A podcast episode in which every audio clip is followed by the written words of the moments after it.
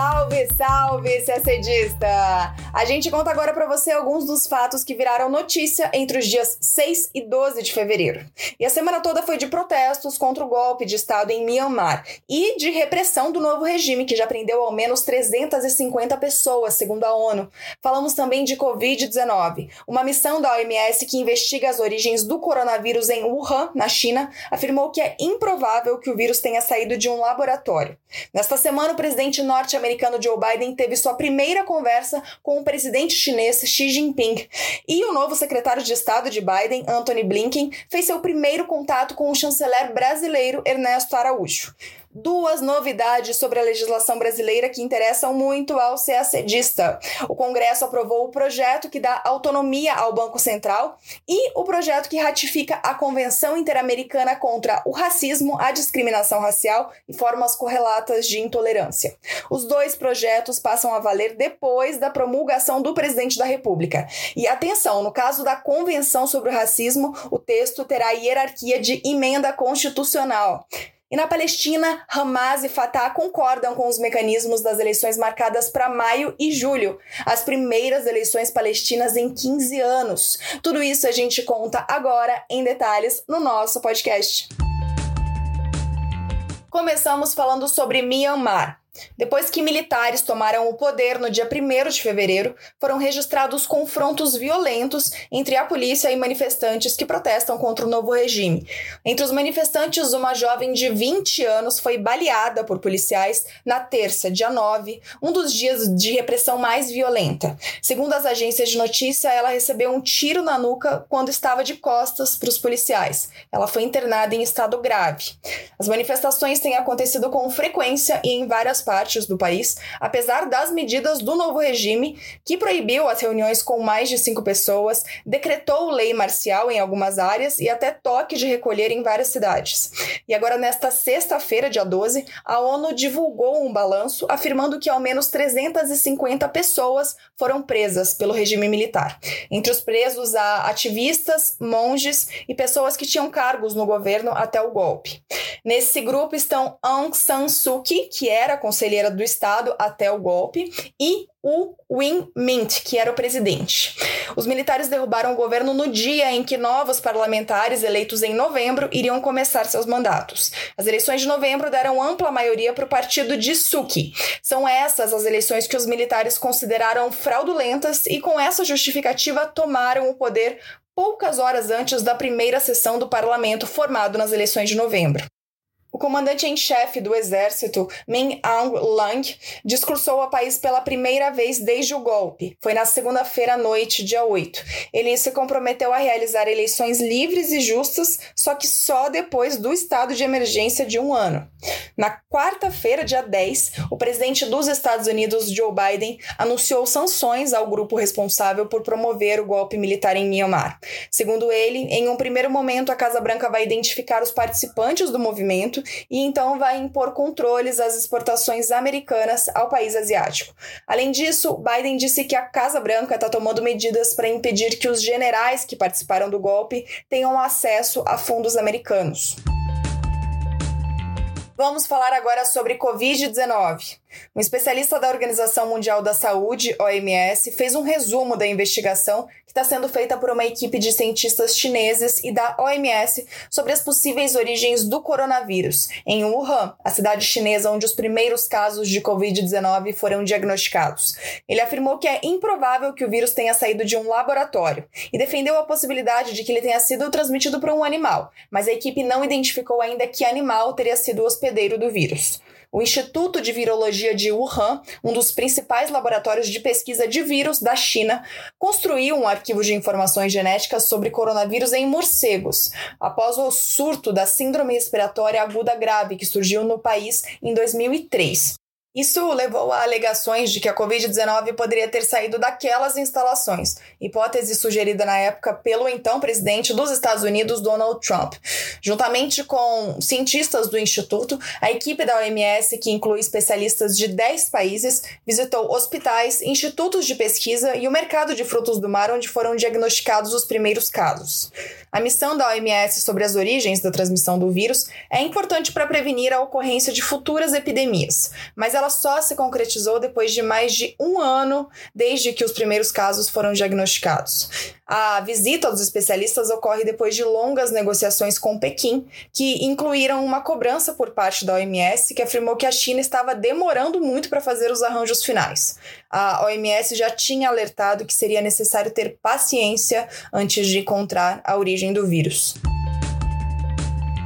Continuamos falando de China, porque nesta quarta-feira, dia 10, foi o dia da primeira conversa entre o presidente chinês Xi Jinping e o presidente dos Estados Unidos, Joe Biden. Os dois já haviam feito reuniões antes, mas essa foi a primeira de Biden no cargo de presidente. Na conversa feita por telefone, Joe Biden expressou profundas preocupações sobre o que chamou de práticas econômicas injustas e coercitivas de Pequim e também sobre a repressão chinesa em Hong Kong e sobre sobre violações dos direitos humanos em Xinjiang, região onde vive a minoria muçulmana uigur.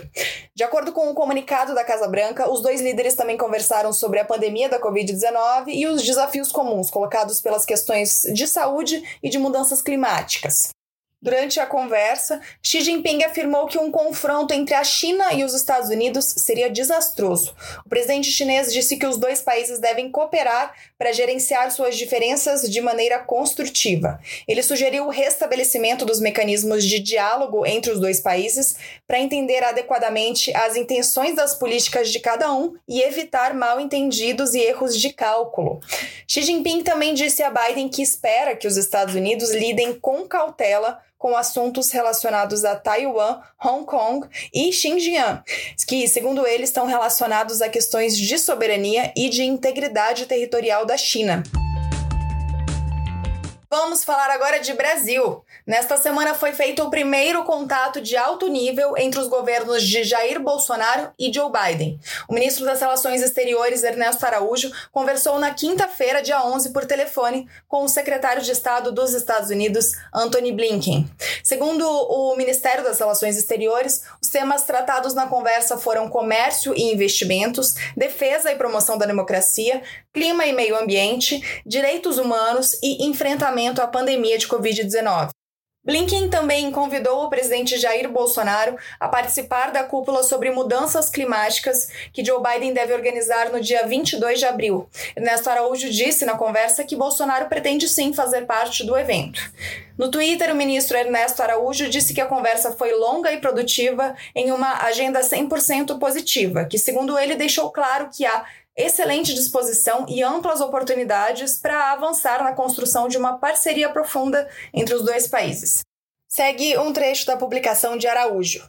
Abre aspas, encontramos convergência de visões sobre a centralidade da democracia e grande empenho em trabalhar juntos nas questões do comércio, do clima e promoção dos direitos humanos. Estados Unidos seguem sendo parceiro-chave na transformação do Brasil em torno da liberdade econômica e política. Fecha aspas. Falando ainda de Brasil, na quarta-feira, dia 10, a Câmara dos Deputados aprovou o projeto que prevê autonomia para o Banco Central. Como o texto já passou pelo Senado, agora ele precisa da sanção do presidente da República para entrar em vigor. O projeto, que conta com o apoio da equipe econômica do governo, define que o presidente do Banco Central terá mandato de quatro anos e que esse mandato não pode coincidir com o do presidente da República. Atualmente, o Banco Central é vinculado ao Ministério da Economia, apesar de não ser subordinado propriamente a ele. Pela proposta, o Banco Central passa a se classificar como autarquia de natureza especial caracterizada pela ausência de vinculação ao ministério, de tutela ou de subordinação hierárquica. Além disso, de acordo com o projeto, o presidente do Banco Central deverá apresentar ao Senado no primeiro e no segundo semestre de cada ano um relatório de inflação e de estabilidade financeira. A proposta também define como objetivo fundamental do Banco Central assegurar a estabilidade de preços, além de determinar objetivos secundários, zelar pela estabilidade e eficiência do sistema financeiro, suavizar as flutuações do nível de atividade econômica e fomentar o pleno emprego. Em nota, o Banco Central afirmou que a proposta é um passo importante porque é preciso separar o ciclo político do ciclo de política monetária. Também destacou que um maior grau de autonomia do Banco Central contribui para a estabilização do sistema financeiro e está associado a níveis mais baixos e menor volatilidade da inflação, sem prejudicar o crescimento econômico. Outro projeto importante aprovado nesta semana foi a Convenção Interamericana contra o Racismo, a Discriminação Racial e Formas Correlatas de Intolerância. O texto que ratifica o tratado foi aprovado também na quarta-feira, dia 10, pelo plenário do Senado. E atenção se assedista, ele foi aprovado em rito de emenda constitucional. O projeto foi aprovado por unanimidade, com 71 votos favoráveis no primeiro turno e 66 no segundo. Quando a ratificação do Senado for promulgada pelo presidente presidente da República, o texto da convenção passa a ter status de emenda à Constituição no Brasil. A convenção foi adotada pela Assembleia Geral da Organização dos Estados Americanos, a OEA, em uma reunião realizada em julho de 2013, na Guatemala. Pelo texto, os países signatários se comprometem a prevenir, eliminar, proibir e punir todos os atos e manifestações de racismo, discriminação e formas correlatas de intolerância. Segundo a convenção, os países deverão implementar políticas para promover igualdade de tratamento e de oportunidades para todas as pessoas por meio de atos de caráter educacional e medidas trabalhistas ou sociais. O artigo 5 da Constituição Brasileira define que a prática do racismo é crime inafiançável e imprescritível, sujeito à pena de reclusão. Em 2004, a emenda constitucional número 45 acrescentou ao artigo 5 um terceiro parágrafo que estabelece que, abre aspas, os tratados e convenções internacionais sobre direitos humanos que forem aprovados em cada casa do Congresso Nacional em dois turnos por, por três quintos dos votos dos respectivos membros serão equivalentes às emendas constitucionais. Fecha aspas. A Convenção Interamericana sobre Racismo é o terceiro tratado aprovado neste rito. Os outros dois tratados que já foram promulgados e que, portanto, já têm hierarquia constitucional são a Convenção Internacional sobre os Direitos das Pessoas com Deficiência e seu protocolo facultativo, promulgados em 2009, e o Acordo de Marrakech para facilitar o acesso a obras públicas às pessoas cegas com deficiência visual ou com outras dificuldades, promulgado em 2018. Importante repetir: o texto da Convenção Interamericana sobre Racismo só terá status de emenda constitucional quando for promulgado pelo presidente da República. O assunto agora é Palestina. O movimento islâmico Hamas, que controla a faixa de Gaza, e o Fatah, que detém o poder na Cisjordânia, entraram em acordo nesta terça-feira, dia 9, sobre mecanismos para realizar eleições palestinas em maio e julho. O acordo, alcançado durante uma reunião no Cairo, no Egito, prevê a criação de um tribunal eleitoral e um compromisso mútuo para respeitar as liberdades públicas, tanto durante as campanhas quanto durante a votação. As duas partes concordaram em respeitar as datas das eleições, realizá-las na cidade de Jerusalém, na Cisjordânia e na faixa de Gaza, e respeitar e aceitar seus resultados. O acordo também incluiu o compromisso de libertar todos os detidos por diferenças políticas ou em relação à liberdade de opinião, disse o comunicado conjunto publicado por eles na terça-feira.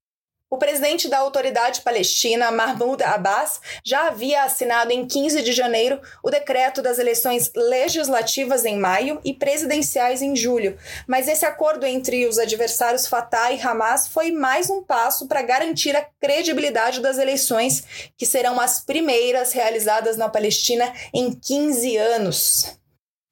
E a gente termina o nosso podcast por aqui. Uma ótima semana, bons estudos e até sexta-feira que vem.